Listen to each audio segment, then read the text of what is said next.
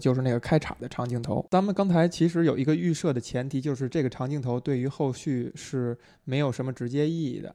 但其实呢，后来在想这个镜头这一个这一段歌舞，它带来了几个怎样的信息，还是挺值得玩味的。第一，呃，我看到有人说啊，只有在呃洛杉矶本地放映的时候，当这段歌尾歌舞结束以后。屏幕上出现 “winter” 这个字样以后，大家会爆发出笑声。啊，然后我也问了身边所有的朋友，几乎没有人笑的，因为只有 L.A. 自己的人知道这个是一个什么点。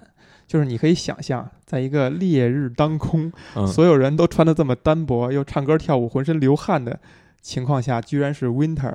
嗯，就是洛杉矶这座城市，它的冬天甚至有可能高温达到二十多度、三十多度，在在白天的时候。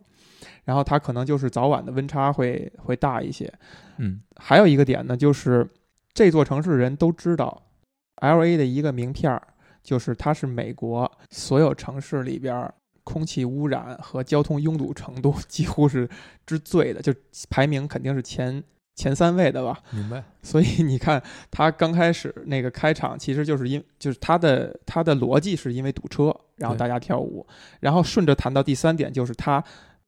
堵车的时候，大家还这么开心的跳、唱歌、跳舞，就能够体现的是说，大家见怪不怪，就这不是一个让人生气的事儿了，因为已经没脾气，这就是现实生活。再有就是，它其实真的体现了南加州的人的那种乐观和热情的那一点。同样都是加州，嗯，就对比南加州的呃洛杉矶跟北加州的三藩，你能够深刻的感感觉到。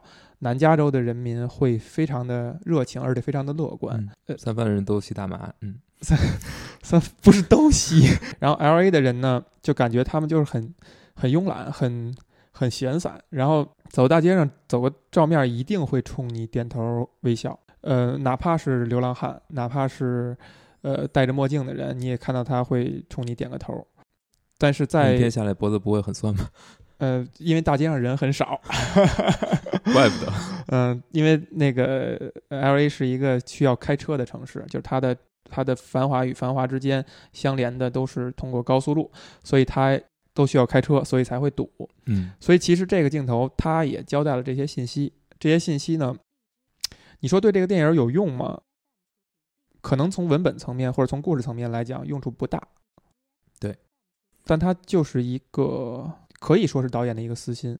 我们纵观这部电影，它体现了满满的爱。这个爱，我觉得第一个层面就是对这这座城市的，对这座。你觉得这座城市对于这部片子是一个必不可少的设定？就是这个片子一定要发生在这个城市，它才成立吗？呃，我觉得基本上是这样的，基本上是这样的。咱们举几个例子啊，一就是所谓的追求梦想，嗯。最让人直观的想到的，就是被所有人喜欢。我觉得啊，对于一个女人最最容易想到的一个梦想，嗯，被更多的人喜欢，最直接的方式就是成为演员。对。而同意，洛杉矶是演员的梦想开始和梦想绽放的一个地方，这个是毋庸置疑的。对，全球也找不到，再也找不到第二个合适的地方了。嗯。然后再有一个例子就是呃。呃，塞巴斯蒂安就是我们男主角，曾经借他的嘴说出这样一句话，就是洛杉矶就是这样一座城市，他可能会赞美认可所有事情，但是他从来不 value 它。我觉得如果让我选哪个城市最能代表呃现在的美国，我就会选 L A。首先，它是一个，就真的是一个种族大熔炉，就是你在这儿能够看到所有的种族。就是民族多的一个伴随而来的东西，就是它会有各种各样的文化，各种各样文化在这里交融，是吧？在这里交融，就是大家都需要消费文化，大大家都同时也都创造文化，而且，呃，文化与文化之间的激荡也还会产生更新的东西。嗯，所以这块有无数的可能性，有无数的新奇的东西。这个我觉得，甚至是，呃，虽然虽然纽约有百老汇，有这种。嗯，舞台剧的相当于最高舞台，甚至纽约的电影也是非常非常发达的，也自成一派，而且还鄙视这个 好莱坞工业，鄙视 L A 这块的东西。嗯，但它是很片面的精英文化吗？呃偏精英一些，所以可能刚才咱们从哪儿说到这儿了？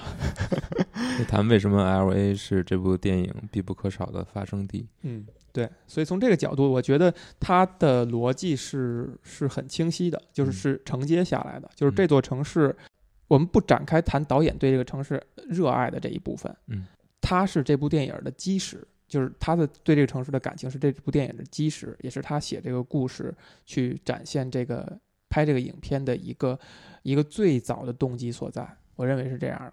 嗯，